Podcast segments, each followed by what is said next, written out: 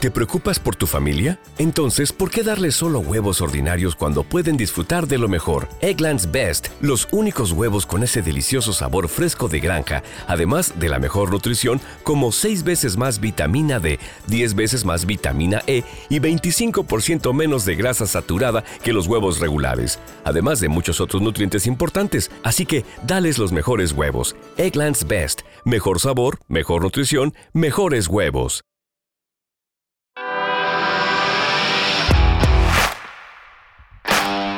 Bienvenido a Esto también es política, el podcast que habla tu mismo idioma, con Mario Girón y Miguel Rodríguez.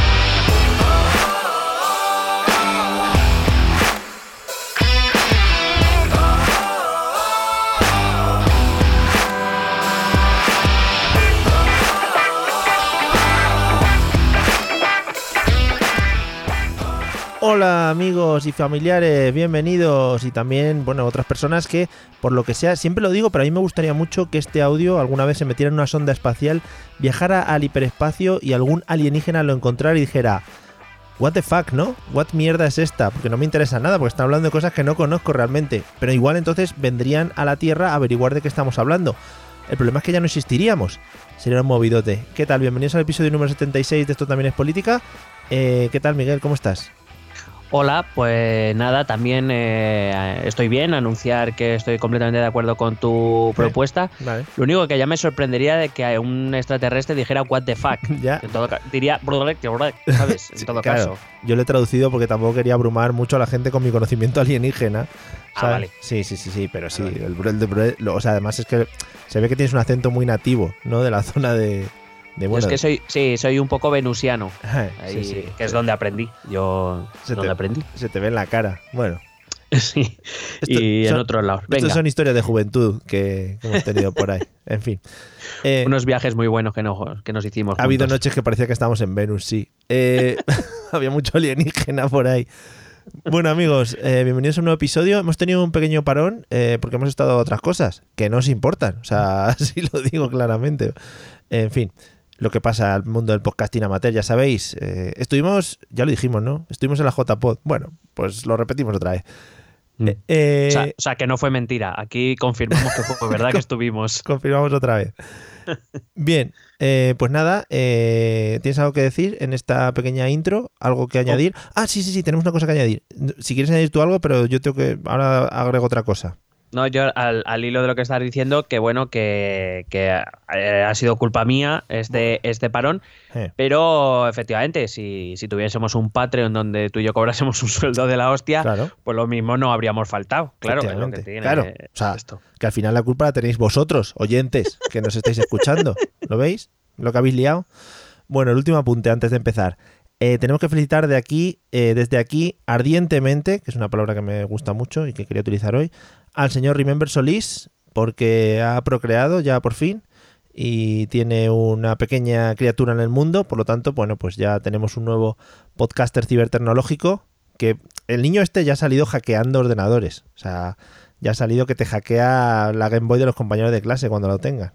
Hackeó los monitores de la madre, esos que Sí, se enganchan para ver el pulse y todo eso. Sí, los que pita. Y le dijo, aquí hay algunos fallos de seguridad que hay que mirar, a ver si te van a entrar unos virus. Sí, sí, sí. Bueno, pues de aquí felicitaciones a los padres. Enhorabuena, enhorabuena. Yeah. Eh, ahora viene lo bueno, amigos. en fin. No, no, a disfrutar mucho, de verdad. Bueno, vamos al lío de hoy. Eh, ¿De qué vamos a hablar?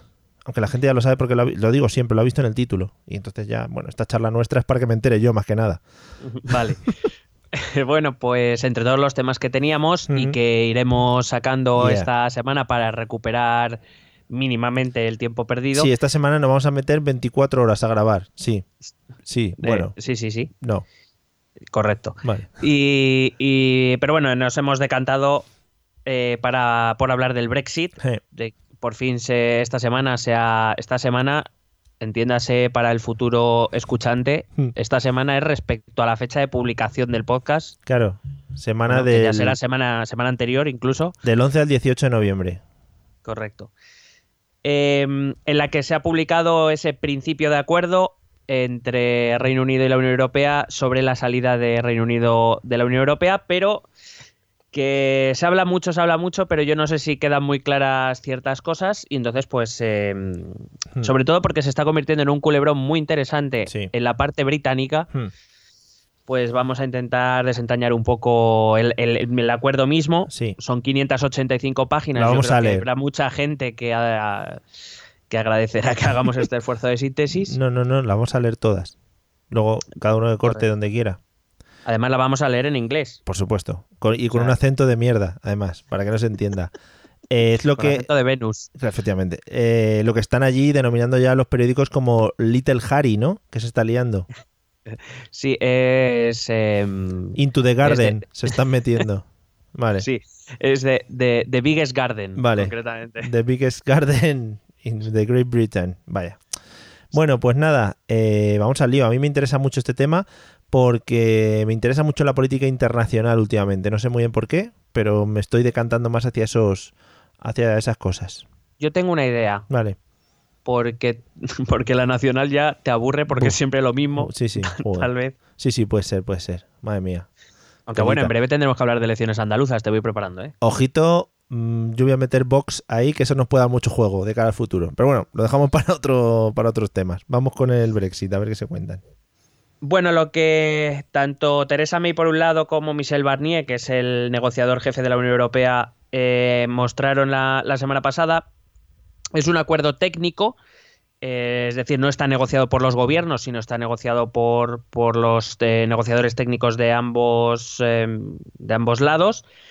Y hay que recordar que ahora ya parece que está todo hecho y este acuerdo no es el final del camino. Todavía tenemos que recorrer primero el camino propio de este acuerdo, que tendrá que ser aprobado primero.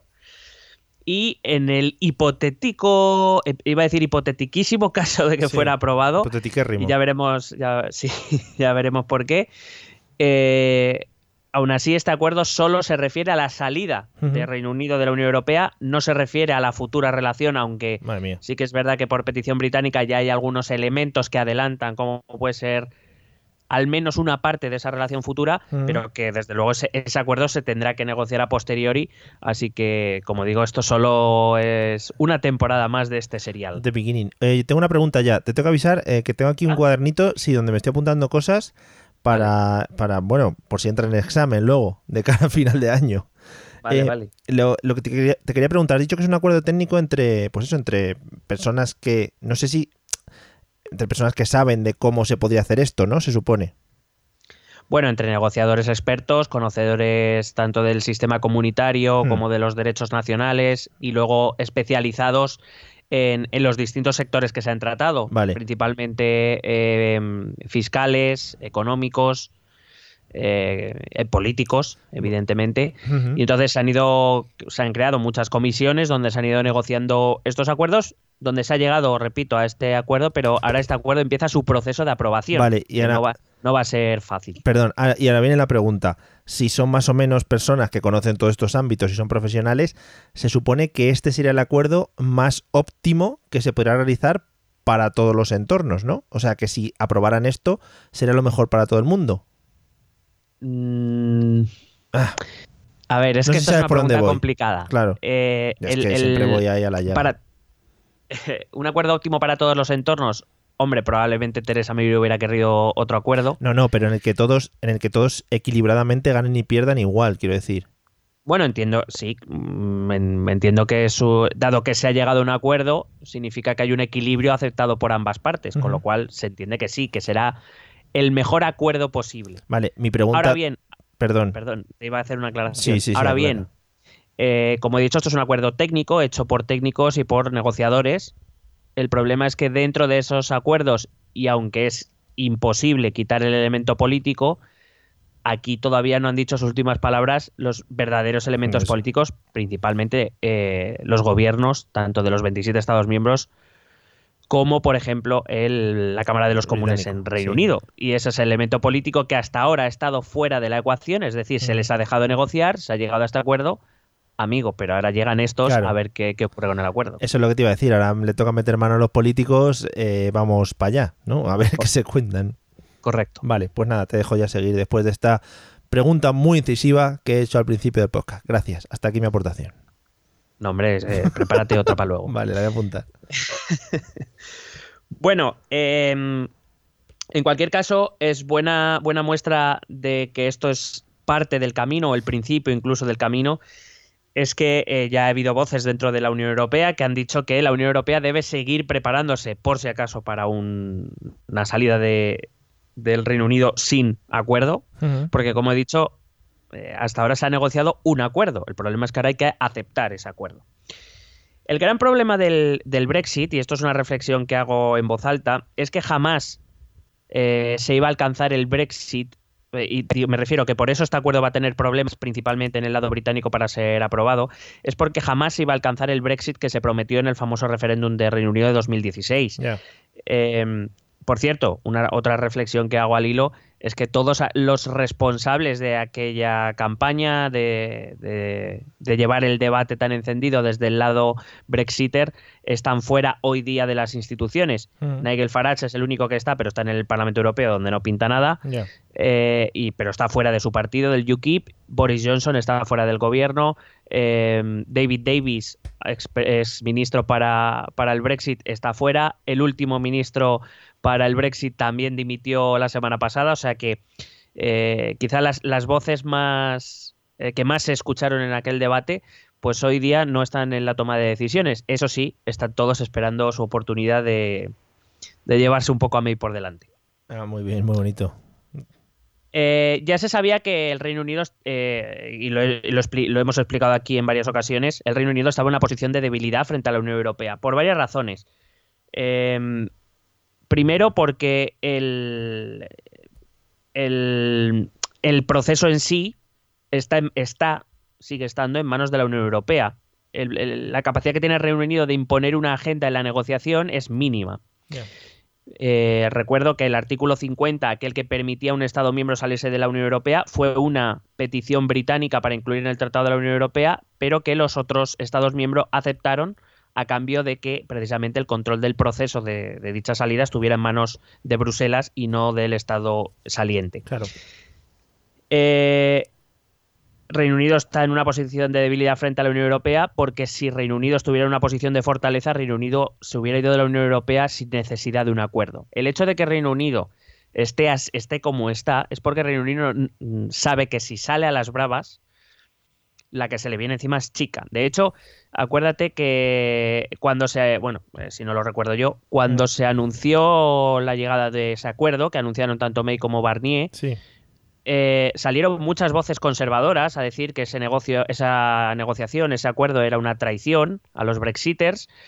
Em, que desde luego estaban dispuestos a llevar a cabo ciertas acciones que impedirían que ese acuerdo se aprobara y lo primero que hizo la libra esterlina fue caer en picado. O sea, simplemente con el anuncio de que ese acuerdo concreto no se iba a aprobar, eh, las, eh, bueno, la bolsa de, Londres cayó enormemente. Eh, quiero decir, simplemente con anuncios las finanzas tiemblan. Imagínate un Brexit sin acuerdo. Y se sabía que los datos que se ofrecieron a los británicos durante aquel debate en muchos casos eran manipulados, si no falsos directamente, por lo que las consecuencias de, aquel debate no pueden ser las que se lleven a cabo, porque cuando se anuncia algo con datos falsos, no puedes obtener aquello que esos datos te ofrecen. es evidente. Pero entonces, ¿qué estás buscando? ¿Imponer tus ideales frente a el bienestar del país que se supone que está gobernando? Es que no lo entiendo. Bueno, la cuestión es que aquí hay muchos intereses de muy diversas eh, fuentes. Principalmente intereses. Hay una reflexión que la verdad eh, me gustaría hacer ahora, mm. al hilo de todo esto, y es que realmente el tema del Brexit para Reino Unido no es exclusivamente un tema comunitario, un tema europeo. Hay que recordar que desde el principio de todo el proceso, desde que se convoca ese referéndum, esto todo tiene que ver con el Partido Conservador, con la lucha que hay dentro del Partido Conservador. El Partido Conservador es un partido con un espectro amplísimo de sensibilidades, vamos a llamarlas de centro derecha. Sí para que nos situemos. Y aquí hay una lucha entre aquellos conservadores más cercanos al centro y aquellos conservadores más cercanos a la derecha, a la derecha más pura. Y el problema es que eh, Cameron quiso hacer una apuesta para eh, terminar con ese debate interno ganando dos referéndum, uno lo ganó por los pelos y el otro no lo salvó. Eh, y May, que no deja de venir de ese ala centrada, porque recuerdo que Theresa May hizo campaña por el Remain. Sí. Eh, aunque ha hecho algunas concesiones a los Brexiters, no deja de ser una persona que viene de ese, digamos, centro derecha y que está luchando contra otra vez lo mismo que luchó Cameron. Y este acuerdo, entre comillas, va a ser posiblemente el referéndum de Cameron. Es decir, este acuerdo va a ser el que diga cuál es el futuro de Theresa May y del Partido Conservador. Mm. Esa es la cuestión. El Partido Conservador, con este Brexit, no se está jugando solo, entre comillas, que quizá debería ser lo más importante, ¿no? El futuro de Gran Bretaña dentro o fuera de la Unión Europea, esté donde esté o como esté, sacar lo mejor posible a su país de la Unión Europea si es lo que quieren, sino que es también reflejo de una lucha feroz que hay interna del Partido Conservador y eso no, se puede perder de vista desde el lado europeo. Y de hecho Barnier lo ha utilizado muy inteligentemente en muchas ocasiones. Claro, vale. Eh, May, si te das cuenta, en cierta manera es un poco paralela a, Cameron, es una superviviente. A Cameron la atacaban de todos lados desde su propio partido y consiguió sobrevivir hasta que perdió una votación. Y creo que May va a ser igual. May va a sobrevivir hasta que pierda una votación. No sé en qué forma será esa votación. Podrá ser una votación en la Cámara de los Comunes, podrá ser unas elecciones o más eh, difícilmente, pero pudiera ser un segundo referéndum. Cuando Teresa May pierda una votación, Teresa May estará fuera de la política y volverá a empezar la lucha interna del Partido Conservador. Hay que recordar que Teresa May anunció a bombo y platillo que su gobierno respaldaba mayoritariamente este acuerdo pero ese mayoritariamente, que ha pasado desapercibido en muchas ocasiones, eh, más allá de las cuatro dimisiones de, ministros suyos, que eso sí que llama la atención, pero eh, excluidos estos cuatro ministros dimisionarios, May anuncia que su gobierno respalda mayoritariamente este, eh, este proyecto de acuerdo.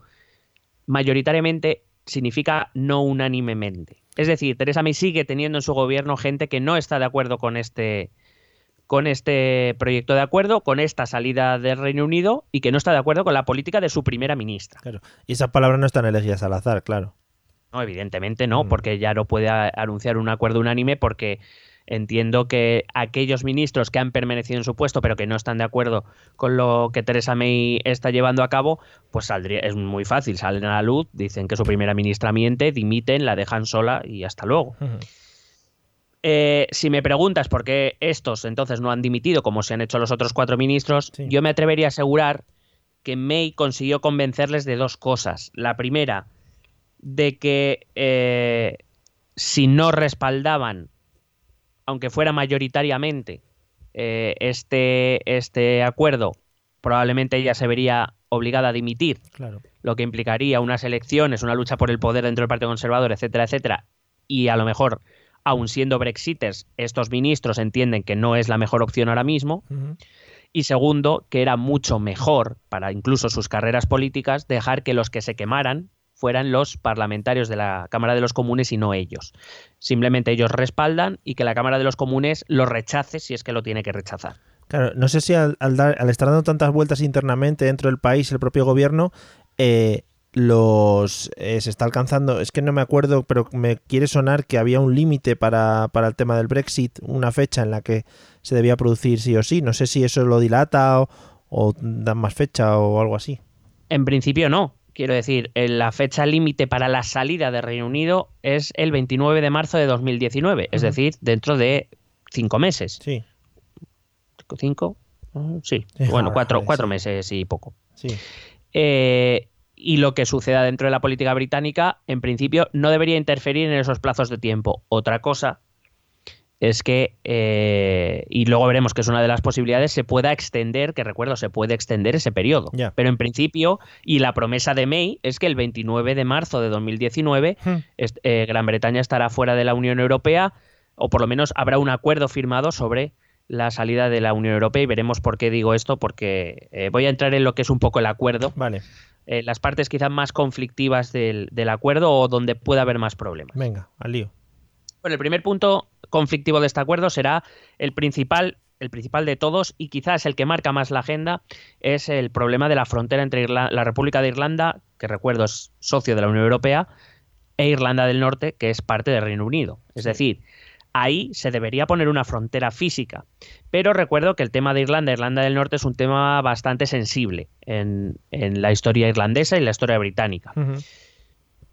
Eh, lo que no quería Irlanda como miembro de la, de la Unión Europea, lo que no quería Dublín, y eso es lo que se ha defendido por parte de la Unión Europea, es una frontera dura. Es decir, poner una frontera donde eh, se haga pues lo que se hacía en las aduanas antes de que existiera la Unión Europea en Europa. Es decir, cuando tú antes ibas a Francia, pues tú tenías que pasar por una aduana. Y lo normal es que te abrieran el coche para ver qué llevabas, qué, qué, declarabas, cuánto tiempo ibas a estar, etcétera, etcétera. Es decir, lo que nos pasa cuando vamos a un país que no es de la Unión Europea. Sí. Claro, lo que no quieren es que eso ocurra porque, eh, claro, eso puede despertar viejos fantasmas del pasado, es decir, volver a la época de tensión entre Irlanda del Norte eh, y, digamos, los sectores de Irlanda del Norte más propensos a la unificación con la República de Irlanda, con aquellos sectores de Irlanda del Norte más propensos a la unión con el Reino Unido que durante muchos años estuvieron cargados de la violencia del IRA y de las respuestas violentas por parte del gobierno británico, que incluso, recuerdo, llegó a suspender la autonomía de Irlanda del Norte en varias ocasiones, incluso llevando a fuerzas militares eh, británicas a, la zona. Entonces, claro, esto se solucionó en 1998 con los acuerdos del Viernes Santo, eh, entre otras cosas, abriendo esa frontera para la libre circulación de personas, entre otras cosas, gracias a la pertenencia de Irlanda y de Reino Unido en la Unión Europea. Pero esto puede dejar de ser así. Bueno, va a dejar de ser así cuando el mm. Reino Unido salga. Ese es el problema. Eh, en el borrador este que han presentado se ha creado una, un periodo de transición. Eh, como he dicho, el 29 de marzo de 2019 Reino Unido dejará de formar parte de la Unión Europea, pero a partir de ahí eh, ambos negociadores han llegado a un acuerdo de crear un periodo de transición que duraría en principio hasta el 31 de diciembre de 2020. En este periodo de tiempo se tienen que negociar varias cosas. Primero, el acuerdo de relación futura entre Reino Unido y Unión Europea y, entre otras cosas, a qué solución se va a llegar, a qué solución definitiva se va a llegar en la, en la frontera de las Irlandas porque lo único que hace, eh, lo único que hace este acuerdo de momento es, para que nos entendamos en el lenguaje de ese gran seleccionador con mucho gusto eh, en el fútbol que es Javier Clemente, lo único que hace es hacer patapum para adelante. Hombre, muy bonito, muy bonita esa referencia, ¿eh? no me la esperaba. Sí. Em, hay que recordar que dentro de la Unión Europea, Reino Unido e Irlanda tienen ya un acuerdo especial, porque hay que recordar que Reino Unido no pertenece a, Schengen, con lo cual en el momento que salga de la Unión Europea ya no hay libre circulación de personas. Pero sí que existen unos acuerdos entre Irlanda e Irlanda del Norte, o sea, Reino Unido, en los cuales sí que hay libre circulación de, personas, de bienes, de capitales, etc. Y en principio este acuerdo dice que va a respetar eso mientras dure el periodo de transición. Cuando se acabe, se tendrá que aplicar lo que se haya negociado. Claro. Y además dice este acuerdo, y esto es lo importante, y lo que una de las cosas que más duele a los Brexiters, es que mientras no se llegue a un acuerdo aceptable sobre Irlanda e Irlanda del Norte, Reino Unido permanecerá en la unión aduanera. Y te explico lo que es esto. Hmm. Em, si, por ejemplo, llega el... Eh, o sea, que permanecer en la unión aduanera significa que Reino Unido permanecerá dentro de una especie de mercado común. ¿Eso qué quiere decir? Todos los países miembros de una unión aduanera, digamos, son, es una zona de libre comercio entre ellos, pero de cara a países externos se crea una tarifa común de importación. ¿Vale? Es decir, si quieres traer, si alguien quiere introducir un producto en este mercado común de un país que no pertenece a él tendrá que pagar una tasa. ¿Para qué? Se intenta proteger el, comercio interior, que es libre, sobre productos eh, externos, para que nos entendamos. Pero el problema de eso es que mientras Reino Unido permanezca en la Unión Aduanera, es verdad que tendrá algunas ventajas, como por ejemplo que seguirá, em, seguirá pudiendo acudir al mercado común, es decir, tendrá eh, por decirlo de algún modo, parará un poco el golpe del Brexit, pero, pero la contrapartida es que deben aceptar sin ningún tipo de renuncia la legislación y la regulación europea, que es una de las cosas que los brexiters más odian. Es decir, eh, precisamente uno de los puntos fundamentales de la campaña del Brexit fue no queremos que leyes extranjeras nos gobiernen, no queremos la ley de Bruselas, no queremos que la Unión Europea nos diga cómo tenemos que hacer las cosas. Ya, pues si tú estás en la Unión Aduanera, lo tienes que aceptar. Y ese es uno de los puntos en los que más roza eh, May con los Brexiters. El problema de eso es que este acuerdo para Irlanda dice que mientras no haya un acuerdo aceptable para esa frontera, Reino Unido permanecerá en la Unión Aduanera. A ver, parte negativa de esto es que ahora, eh, supongo que cuando eh, si se logra la salida y salen de esta unión aduanera que comentas, tienen que volver a renegociar importaciones y exportaciones con otros países y, bueno, ahí pueden ya jugar, pero tienen que volver a renegociarlo, ¿no? No, o sea, la, cuestión es que precisamente lo que quería Teresa May era poder actuar unilateralmente sobre su economía, precisamente las fronteras, pero la Unión Europea no le ha dejado por una razón. Es decir, lo que la Unión Europea no quiere es que Reino Unido decida las tarifas aduaneras por su cuenta, que le pueden hacer la competencia. Es decir, si tú quieres acceder a mi mercado único, tú vas a tener que cumplir con las mismas tarifas que cumplen el resto de países miembros de la Unión Aduanera.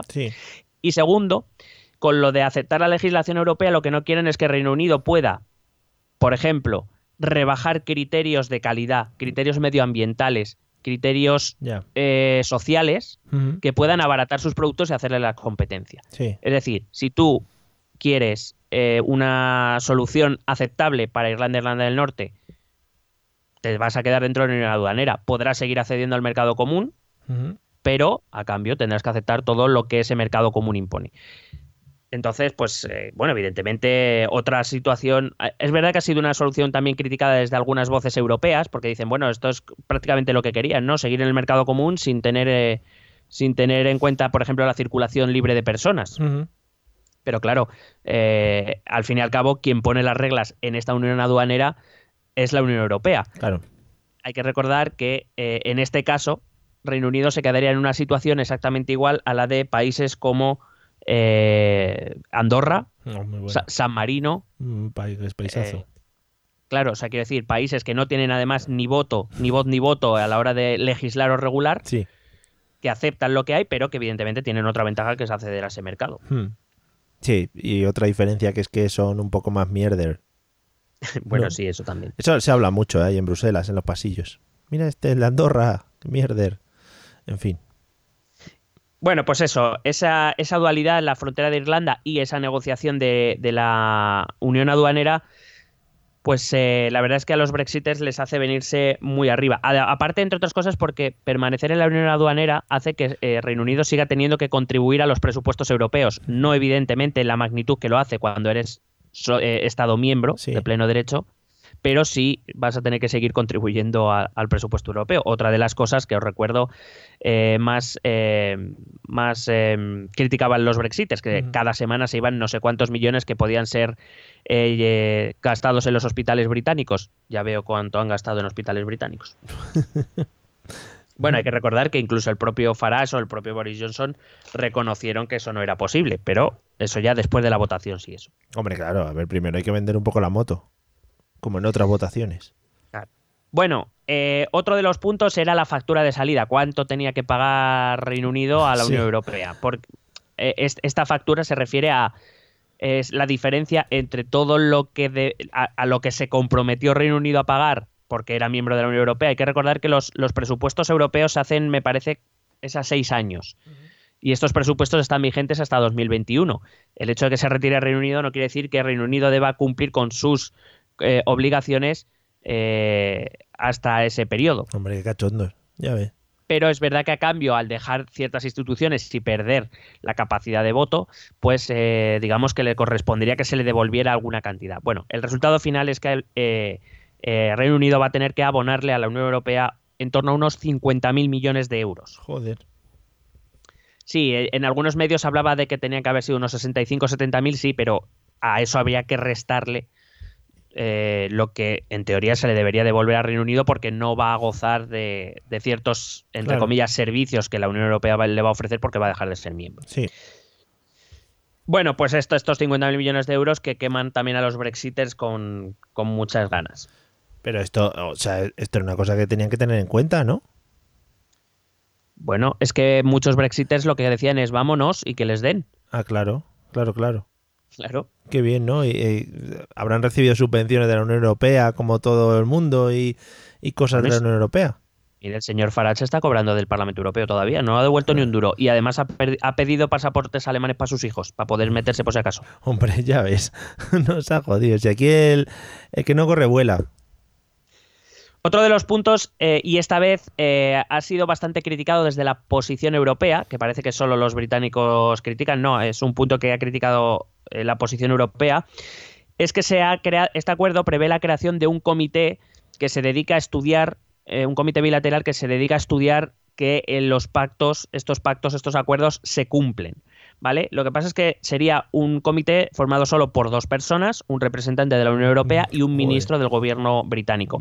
Y esto a muchos eh, gobiernos europeos no les ha gustado porque, eh, claro, estamos hablando de, de que se pone al mismo nivel a un Estado eh, con una conjunción de estados Sí. a la hora de negociar, porque tendrán que negociar cosas como cuestiones fiscales, cuestiones eh, estándares sociales, estándares medioambientales, eh, porque también tendrán que ver con la, con la negociación de la futura relación. Pero bueno, a mí eso no, personalmente, ¿eh? no, no me parece tan grave partiendo de la base de que, claro, Reino Unido pasará a ser un país tercero y, por decirlo de algún modo, se negociará una relación entre la Unión Europea y. Reino Unido como se ha negociado con Canadá o con Japón, por ejemplo. Claro, eso te voy a decir yo, los países que quieren meter ahí la mano. Si realmente Claro, es que- para lo que está la Unión Europea es para eso, para, para mediar por todos, ¿no? Claro, pero eh, pero cada uno va a querer tirar de la manta hacia su lado. Evidentemente, si solo pones un representante para todos, pues eso va a ser más, más complicado. Ujú. Luego, otro de los puntos conflictivos podría ser la de los posibles litigios que pudieran o desavenencias que pudieran ocurrir entre Reino Unido y la Unión Europea durante este proceso. Este acuerdo prevé que se va a crear un tribunal de arbitraje independiente que va a resolver todas las disputas, excepto aquellas eh, que tengan que ver directamente con la legislación europea. Y aquí Barnier también ha sacado y muestra una vez más que era la Unión Europea quien tenía la sartén por el mango. Barnier ha sacado que en caso de que ese contencioso tenga que ver directamente con la aplicación o interpretación de la legislación europea, eh, este eh, tribunal de arbitraje deberá eh, eh, requerir al Mm. Tribunal Superior de Justicia de la Unión Europea que- en qué sentido debe fallar y lo que decida este tribunal, que repito, es una de las instituciones de la Unión Europea, se debe acatar tanto por este tribunal de arbitraje como por la Unión Europea, que evidentemente lo va a acatar, como por Reino Unido. Entonces, claro, dado que el derecho europeo es interpretable por eh, el Tribunal de Justicia de la Unión Europea, pues claro, mm, Reino Unido prácticamente tendrá todas las de perder, salvo que es algo muy claro. Ya. Eh, otra, por ejemplo, era también una cuestión delicada que se habló muy mucho al principio y, y- y porque quizá era lo que más incertidumbre causaba a los ciudadanos europeos eh, y británicos, pero que realmente eh, se, se resolvió bastante rápido, fue qué iba a pasar con los ciudadanos residentes británicos en, en países de la Unión Europea y Sí. en países ciudadanos comunitarios en Reino Unido. Ujú. Eh, el acuerdo recoge que se respetará los derechos de los europeos en eh, territorio británico como los tienen hasta ahora, derechos de residencia, de estudio, de trabajo, de reunificación familiar o de asistencia sanitaria, también para los británicos en territorios comunitarios. Eh, para todos aquellos que sean residentes antes del 29 de marzo, que tengan la- el permiso de residencia, y para los que lleguen en el periodo de transición, es decir, todavía habrá un periodo más eh, más ah, grande, ampliable para los eh, ciudadanos comunitarios que vayan a Reino Unido o los británicos que vengan a vivir a tierras comunitarias. Y luego, luego, por ah, último- eso no sé si habéis hablado de luego qué va a pasar. Luego ya tendrás que entrar, eh, como se va a otros países. Ya. Claro, luego tendrás que, bueno, a partir de a partir de la salida ya necesitarás el visado. Pero si tú consigues tu permiso de residencia, Claro, claro. a ver, es, es difícil. Esto está pensado para los residentes que ya están allí, para los que vayan a llegar Ya, claro. ya lo van a tener difícil. Ujú. Vale. Eh, y luego el último punto así conflictivo que era la- eh, el de Gibraltar. Oh, yeah. Oh, yeah. Bueno, el acuerdo recoge que se van a crear tres comités hispano-británicos. Sí, sí, ahí vamos. Para abordar asuntos como los derechos de los trabajadores de lo que se conoce como el campo de Gibraltar, toda la zona española que rodea Gibraltar. Recuerda, hay unos 10.000 trabajadores eh, españoles que cada día cruzan la frontera eh, para, trabajar en, Gibraltar. Sí. Otro comité para ver eh, cómo se desarrolla la lucha contra el contrabando. Muy buena esa. Eh, y, la fiscalidad y otra para la protección del medio ambiente. Hay que decir, eh, perdón, y otra para la cooperación policial y aduanera. También se van a tratar asuntos como la, protección del medio ambiente. Eh, entre, los que se entre los que se encuentra, por ejemplo, el tema de la pesca, que tan importante también es para la zona española del sur de Cádiz. hay que decir que este acuerdo le exige a Gibraltar transparencia fiscal, le exige eh, tasas sobre alcohol, aumento de tasas sobre alcohol, tabaco y juego. Ostras. y eh, es verdad que no se habla de la soberanía. Aquí en España ya ha habido alguna voz, principalmente del Partido Popular, que se ha quejado de que no se ha tratado la o no se ha planteado la cosoberanía. En cualquier caso, esto recuerdo mm, es simplemente las bases sobre las que se asentará la futura negociación. Esto es la retirada eh, y, no, y, la, y la futura relación se negociará a partir del 29 de marzo. Aunque este acuerdo, de momento, mientras dure el periodo de transición, dice que los trabajadores de la zona española que pasan a Gibraltar cada día a trabajar deben seguir teniendo sus permisos como lo tenían ahora, de libre tránsito, etcétera, etcétera. Lo que pasa es que ahí Gibraltar sí que se va a quedar muy, muy aislado, ¿no? Porque, bueno, las islas británicas y tal, pero Gibraltar es ese pequeño espacio ahí debajo de España y sí que va a quedar un poco ahora supongo que estando dentro de la Unión Europea tendría ciertas libertades y tal, pero a partir de eso se va a quedar un poco así. Bueno, hay que recordar que en Gibraltar durante el referéndum el 96% de los votos fue a favor de permanecer en la Unión Europea. Está jodido, claro. Pero dada la situación actual, pues, pues, tendrá, tendrá que acatarla y Gibraltar, supongo, supongo porque además ha sido tradición que Reino Unido incluirá negociadores gibraltareños en, mm, la, en esta negociación con España. Una, eh, o sea, en principio se va a negociar eh, Reino Unido-España y ese mm. acuerdo se elevará a la Unión Europea para que lo apruebe. Pero bueno, entiendo que la Unión Europea respaldará a España en los acuerdos, salvo que sea algo muy flagrante, lo cual tampoco es descartable. Sí, sí, bueno, sí, ya veremos. ¿Qué, te iba a decir? Porque yo no he oído nunca así ningún... Eh, ninguna rama nacionalista gibraltareña o, si hay es muy muy pequeña, ¿no? No sé. Bueno, nacionalista en qué sentido de, de... Sí, rollo Gibraltar independiente o algo así.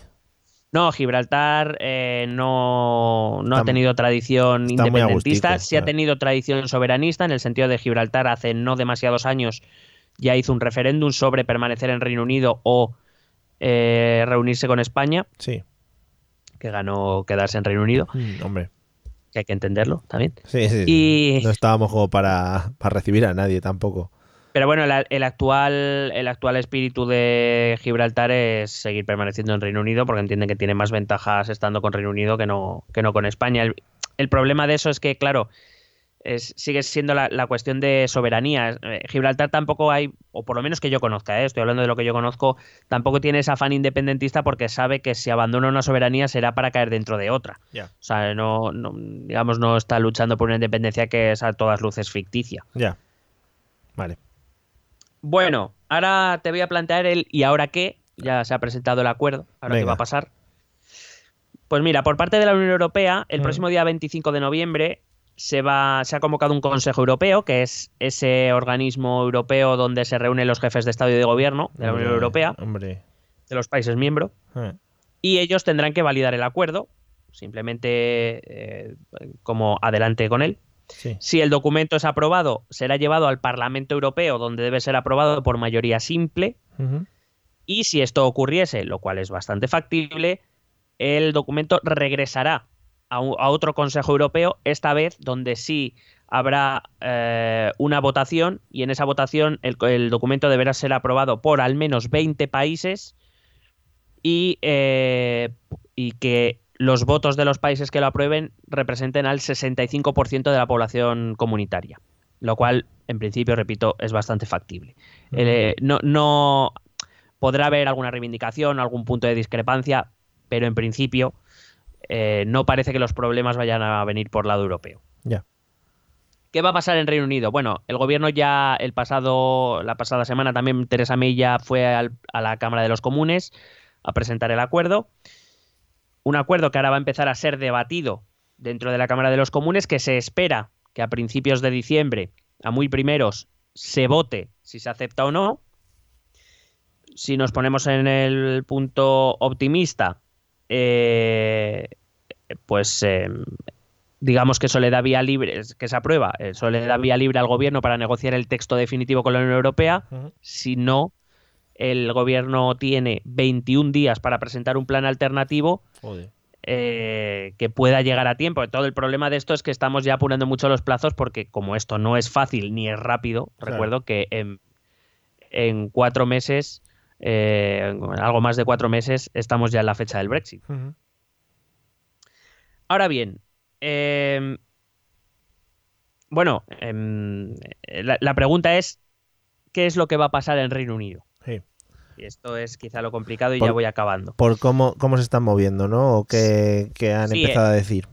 El verdadero partido de si este acuerdo llega a buen puerto o no se juega en Reino Unido, no se juega en Europa. Sí. La Europa continental. Claro, al final Europa el acuerdo no le ha salido tan mal, ¿no? No, claro, pero porque parte de una posición de fuerza. Sí. Y al fin y al cabo, no nos engañemos, a la Unión Europea tampoco le sale a renta machacar a Reino Unido. ¿eh? Ya.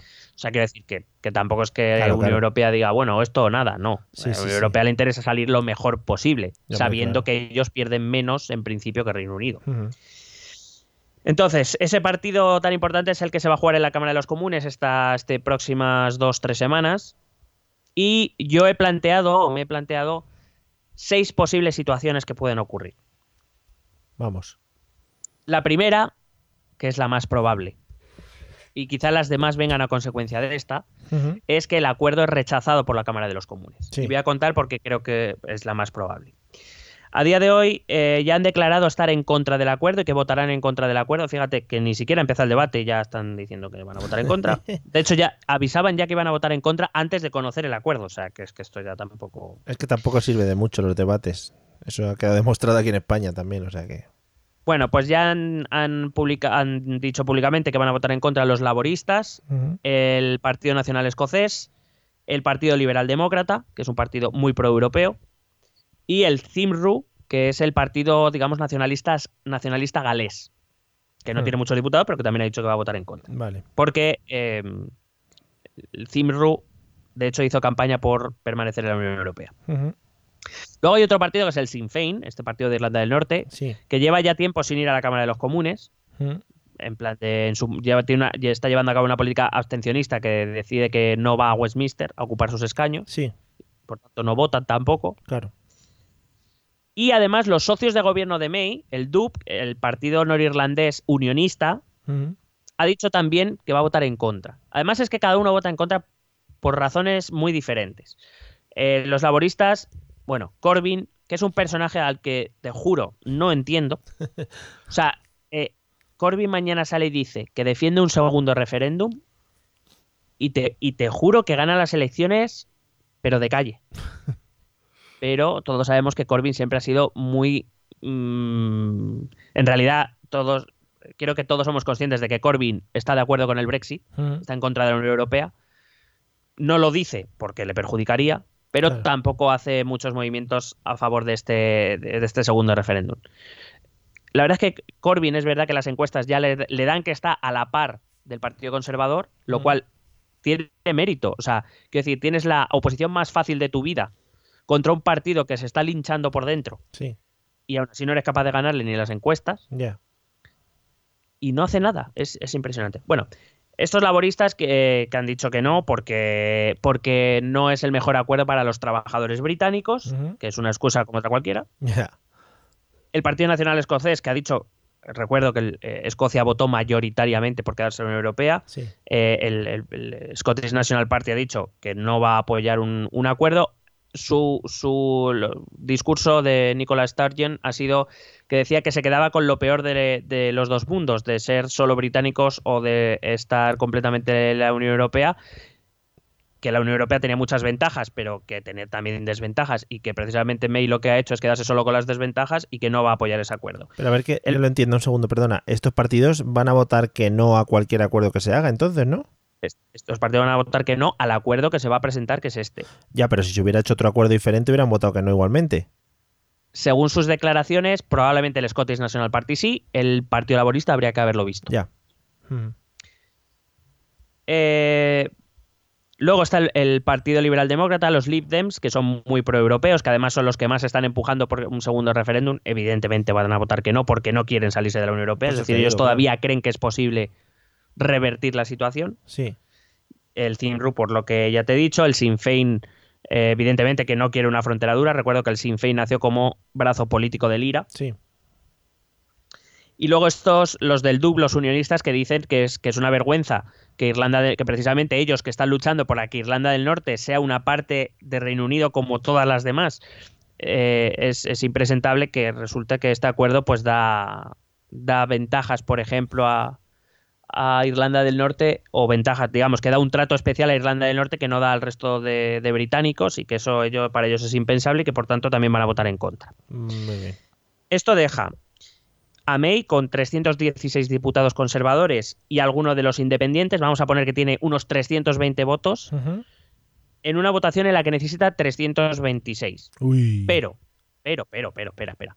De esos 320 votos, 58 diputados conservadores ya han anunciado que van a votar que no también a ese acuerdo porque les parece un mal acuerdo. Muy bien. Son los que quieren un Brexit más duro. O sea, los que quieren un Brexit sin acuerdo si es necesario. Claro, es que aquí realmente Em, van a votar que no. Los que no quieran salir de la Unión Europea, porque no van a votar que sí a cualquier acuerdo que les haga salir, y los que quieren salir, pero radicalmente de la, Unión Europea, ¿no? Entonces esto es un pifostio.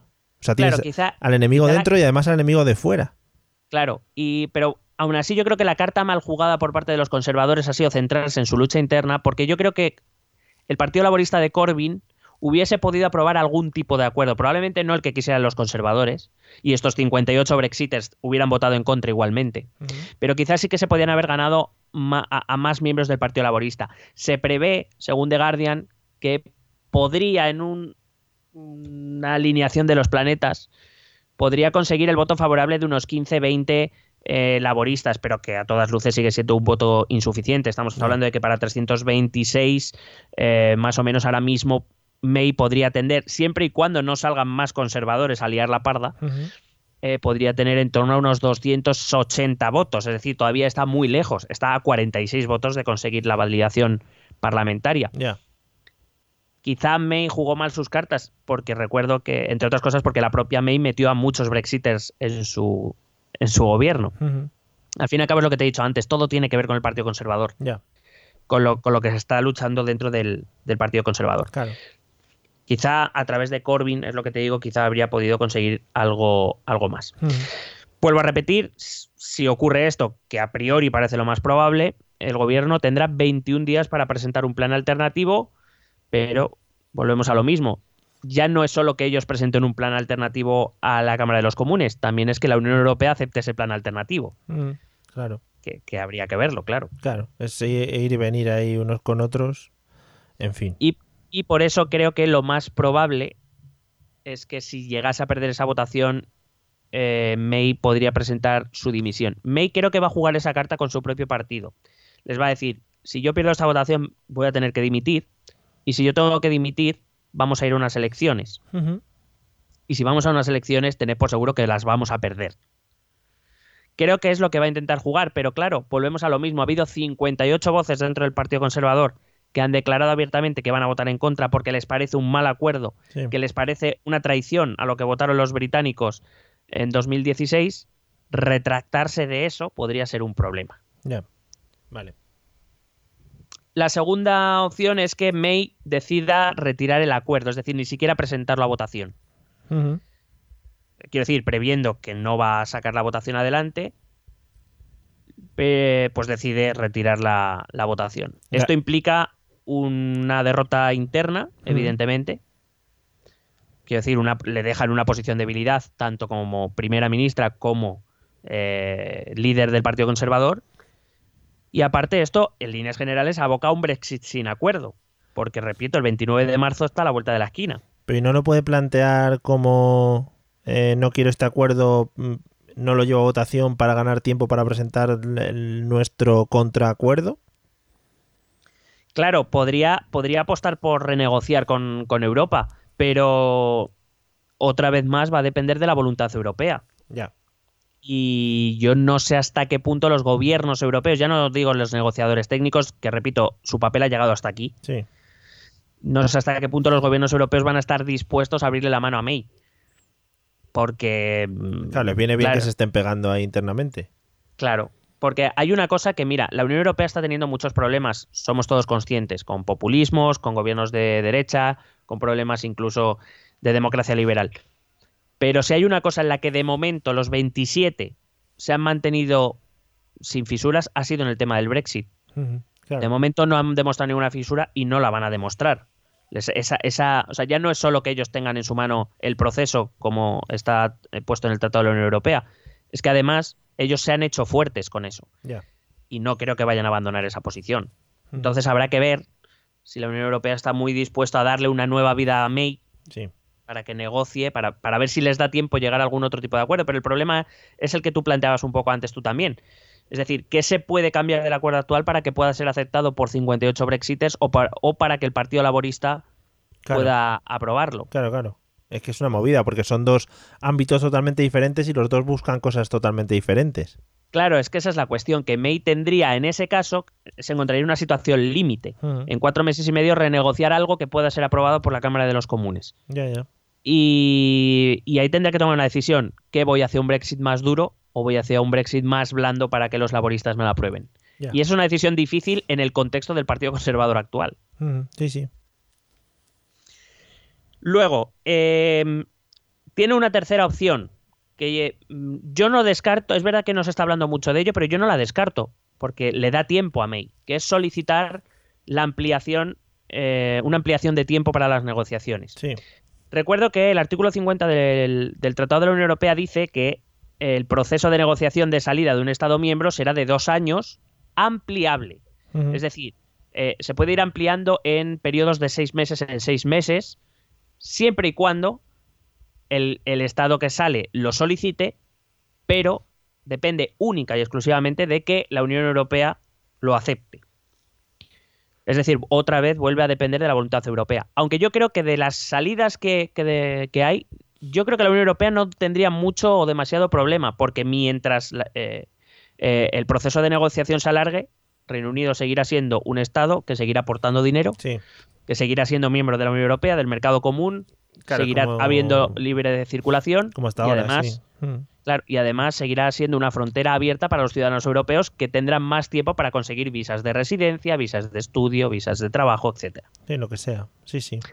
Entonces, yo considero que la Unión Europea no debería tener mucho problema si May decide pedir más tiempo. A lo mejor no son excluyentes, a lo mejor lo que decide May es retirar el acuerdo, solicitar más tiempo y a ver por dónde vamos. Claro, al final, dentro de la Unión Europea no existe la idea de venga, fuera Reino Unido, no sé qué, mientras que en Reino Unido sí que existe la idea de queremos estar fuera de la Unión Europea. Aquí lo que, lo que juega, lo que jugaría en contra de, de que la Unión Europea, o lo que jugaría a favor de que la Unión Europea se negara, sería la posición de algunos gobiernos nacionales. De decir, oye, esto es un cachondeo, se van o no se van, pero que dejen de marear la perdiz. Que más que nada porque el sentimiento de euroescepticismo se pretende curar precisamente con la salida de Reino Unido. Ya.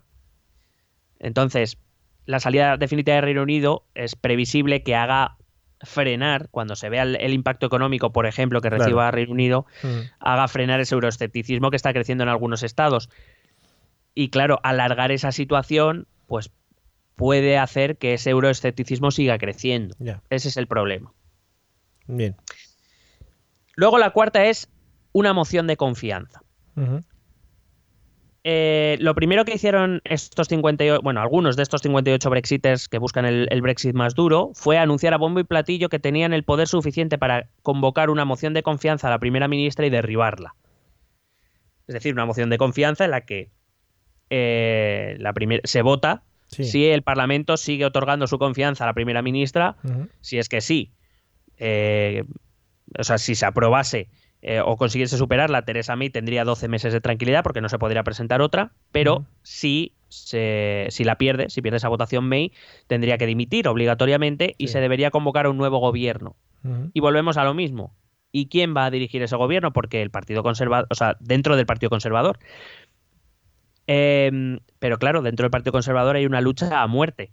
Ya. Entonces, eh, lo que abriría sería las puertas del infierno dentro del Partido Conservador a ver quién consigue el, liderazgo. Pero no deja de ser llamativo que su propio partido o miembros de su propio partido estén em, aireando la posibilidad de derribar a su propia primera ministra. Ya, está feo. Em, y, y el problema es que sería la respuesta a la propuesta de May de decir, como yo tenga que dimitir, va a haber elecciones y las vamos a perder. Mm. La única posibilidad de derribar a May sin ir a unas elecciones es esta. Ya. Pero el problema ya no está tanto en derribar a May, que probablemente si la moción de censura, o de confianza, perdón, se, se mm, la perdiese May, eh, es, es, probable que la perdiese, quiero decir, se unirían, pues, bueno, iba a decir si los laboristas fueran listos, pero es que yo de Corbyn ya no me fío nada. Ya. Eh, eh, mm, es, entra dentro de las posibilidades que May pueda caer a través de una moción de confianza. El problema es ¿y quién coge el gobierno? Claro, porque la diferencia de eso con unas nuevas elecciones es que puede ser que, que, obtengan mayoría la gente que no quiere el Brexit, ¿no? Claro. Es que probablemente en ese caso es bastante probable que las elecciones las, las debería ganar el Partido Laborista. Ya. Ya a May le salió una vez más la jugada, convocó elecciones para eliminar la oposición interna, perdió eh, diputados, perdió la mayoría absoluta que tenía en Westminster, se tuvo que apoyar en un partido no irlandés, sí. pero si esto llega, si se llegasen a elecciones, probablemente perderían todavía más diputados. Claro, claro. Entonces, la única manera de estar seguros de que no vamos a perder el poder es derribando a nuestra propia primera ministra. O sea, tú imagínate el Harry que hay ahí. Ya, ya, sí, sí, están todos, vamos, que tiene una gana de ir a currar, todos ahí mirándose con sospechando. Maravilloso. Luego la quinta opción, repito, no son excluyentes, ¿eh? podemos, podemos ir mezclándolas. Sí. La otra es que May convoque elecciones. Pero May tiene un problema, es que la, forma de convocar elecciones en Reino Unido no es igual que aquí en España, donde la potestad la tiene el presidente del gobierno. Es decir, si mañana Pedro Sánchez se decide que hay elecciones, disuelve el Parlamento y en 54 días tenemos elecciones. En Reino Unido no funciona así. En Reino Unido eh, los periodos de gobierno están fijados para cinco años y en principio no hay nada que pueda hacer convocar elecciones antes de los cinco años es lo que te he explicado antes, por ejemplo, con una se puede hacer una moción de confianza, una moción de censura, lo que sea, para cambiar el gobierno, pero no para hacer nuevas elecciones. Eh, entonces, la única manera de hacer eso es que el Parlamento, es que la Cámara de los Comunes lo apruebe. Y para eso necesitaría dos tercios de la Cámara de los Comunes. Lo cual tampoco es sería tan extraño. Porque a, convocatoria de elecciones seguro que laboristas, Partido Nacional Escocés, la parte del Partido Conservador que apoya a May, etcétera, seguro que lo aprobarían. Claro. Entonces eso no es tan descabellado. Pero el problema es eso, que entonces convocatoria de elecciones significa que el Partido Conservador se abre por medio, se raja por medio y empieza una guerra eh, fratricida dentro que, que, a ver cómo acabaría para el Partido Conservador. Y que supongo que durante que supongo que durante el tiempo de elecciones las negociaciones con Bruselas quedarían estancadas hasta que no hubiese un gobierno estable. No, claro, es que no podría haber negociaciones porque los encargados de negociar los tratados internacionales es el gobierno, quien tiene la iniciativa. Luego tienen que ser ratificados por el Parlamento, pero quien negocia los acuerdos es el gobierno. Oh, si no hay gobierno, no hay negociaciones. Pero a todo esto, el, el tic-tac sigue hacia adelante. Sí, sí. O sea que eh, en, un, en un entorno, o sea, si nos ponemos en una situación como súper Mm, positiva en el sentido de cuanto antes mejor, mm. las elecciones en Gran Bretaña no ocurrieran antes de finales de enero, principios de febrero. Con un gobierno constituido, ponle incluso en una o dos semanas, estamos hablando de que queda poco más de un mes para la fecha límite. Está muy fuera, está muy fuera. ¿Cuál es la sexta?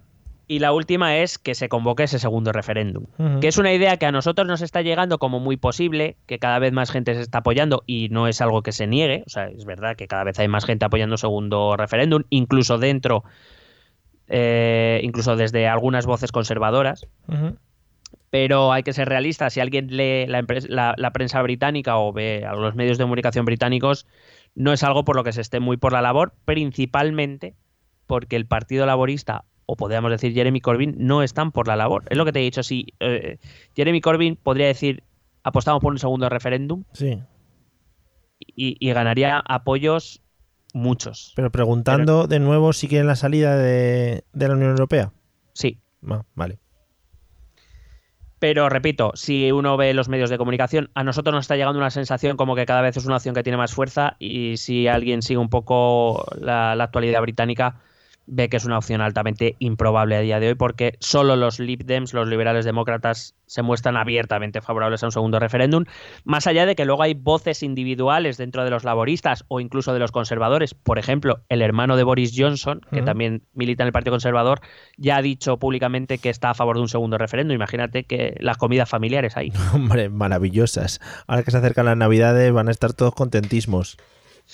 Entonces, pues eso, que de momento yo creo que hay, hay opciones que van a ocurrir o que tienen más posibilidades de ocurrir que, este segundo referéndum. Y con esto pues, yo acabo, Mario. pues está muy bien, está muy bien porque hemos cuadrado los 40 minutos que nos habíamos planteado en un principio. Eh, ¿Cuánto llevamos? Una hora. Eh, pero no está bien, hombre, porque ha quedado muy bien. Es que tú te lo planteas así, pero luego no tienes en cuenta mis maravillosas preguntas y eso hace alargar mucho el tema. No, hombre, pero es que tus intervenciones son necesarias, Mario. Necesarias, efectivamente. Bueno, pues oye, guay, seguiremos de cerca. Además, esto va a ser algo que se va a solucionar o se tiene que solucionar en muy pocos meses, así que le seguiremos echando un vistazo. Estaremos atentos. Casi me, ahogo, casi me ahogo. Como tú recomiendas, que la gente vaya leyéndose la prensa británica todas las mañanas. Bueno, yo a mí me, a ver, no me leo todo porque aparte no me gusta su forma de escribir periodística no me mola nada porque es como muy... Muy en inglés. Sí, muy en inglés. pero, pero bueno, para, con los titulares te vas enterando de cosillas. Claro, está bien culturizarse, amigos. ¿eh? Desde aquí no ponemos eh, cortafuegos al tema de la cultura. Ni cortapizzas, Ni cortapizzas. ese rodillo metálico. Muy bonito, hay de plástico también, ¿eh? ¿Sí? Sí. Y algunos vienen ya con la bandejita incorporada para que saca la porción ahí perfecta. eso es muy bonito. Bueno, pues mientras que pensamos en los tipos de utensilios que tenemos en la cocina, vamos a escuchar los métodos de contacto para que podáis mandarnos cualquier mierda que tengáis en la cabeza. ¿Quieres preguntarnos algo? ¿Proponernos algún tema? ¿Exponernos tu opinión?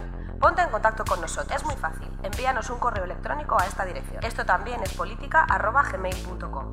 También puedes escribirnos en nuestra página de Facebook. Esto también es política. O en nuestra cuenta de Twitter, arroba etepolítica. O si lo prefieres, visita nuestro blog. Esto también es política.wordpress.com. Recuerda que puedes suscribirte a nuestro canal de YouTube. Y si quieres charlar con nosotros directamente, únete a nuestro grupo de Telegram. Busca el enlace en nuestras redes sociales porque tú también formas parte de esto también es política. Marvelous, los métodos de contacto, como siempre son los mismos, pues siempre son maravillosos. Es que es espectacular, eh, maravilloso. Oye, que te iba a comentar una cosa para terminar, que me he dado cuenta en un momento que he mirado una de mis múltiples pantallas aquí en mi estudio de grabación y te lo tenía que decir. ¿Estás preparado? Mm, venga. Venga. Eh, te he abierto el Skype eh, de la llamada que tenemos conjunta, porque amigos, no estamos eh, in the same spot, in the same sitio, eso tenerlo en mm. cuenta. Mm, y pone, como no nos estamos viendo por vídeo, porque tampoco nos hace falta, porque ahora estamos en una situación que no estamos para vernos tampoco, pone tus iniciales. Y, te voy a decir más. Te voy a decir. Todo el mundo tiene iniciales, partimos de ahí. Bien, bien. Pero tus iniciales son MR, las cuales salieron en unos papeles hace tiempo. No sé si recuerdas, de un tal No, pero no, no, ponía M. M. Rajoy, o sea, ah, Rajoy claramente, o sea, no me involucres, por favor, te lo pido. Es verdad, se me ha ido al traste mi investigación. o sea, te acepto que en vez de Manuel Rajoy sea Miguel Rajoy, puede ser. Es verdad. Pero no seré yo. Bueno, Pero bueno, pues te, agradezco mucho este intento de empapelarme, ¿sabes? Sí, bueno, ya está. Había, bueno, había mandado un arroba policía en el Twitter, lo voy a borrar. voy a borrar. oye, has dicho antes Marvelous y pensaba eh, que, quiero un homenaje a Stan Lee. Ah. Que tantos buenos ratos hemos pasado. También. Juntos. Sí, pues, sí, sí, sí. También este era por eso. Ah, vale. Ay. Qué bonito. Bueno, pues Stan Lee en paz descanse. O quizá esté en la isla de Michael Jackson y Jesús Gil, que me encantaría que algún día eso saliese a la luz y que fuera Elvis. verdad. Elvis, Michael Jackson, Jesús Gil y Rita. Rita, hombre, Rita, Singer. Ah. Rita Barberá. Vale. Hombre, maravillosa. Bu- Gloria esté. Bueno, amigos, nos vemos en. Bueno, no, me callo las cosas de Rita porque. Mm, eh, nos vemos en el episodio 77, que como su propio no- número indica, va a ser un episodio muy especial, porque tiene dos siete, y entonces haremos exactamente lo mismo que hacemos siempre, pero con otro tema diferente, claro. En, el bingo este número se decía las dos alcayatas. ¡Ostras! ¿eh? Cuidadito que eso es nivel de bingo pro, ¿eh? Te lo dejo ahí, ¿eh? Las dos alcayatas. Un día hablamos de, de bingos. De- De bingo, sí. Vale, pues nos vemos en el próximo episodio. Esperamos que os haya gustado, que disfrutéis, que nos recomendéis a vuestros amigos y familiares. Y nada. Y, ami- eh, y amigas y, y familiares. y familiares. Y familiares. Bueno, como se diga. es que hoy no había hecho nada inclusivo, entonces me he quedado con la gana. Claro, te he estado yo atento, que si no, no vamos sin ser inclusivos, Mario. Fenomenal. Adiós a todos, nos vemos en el próximo episodio. Adiós. Adiós, besete.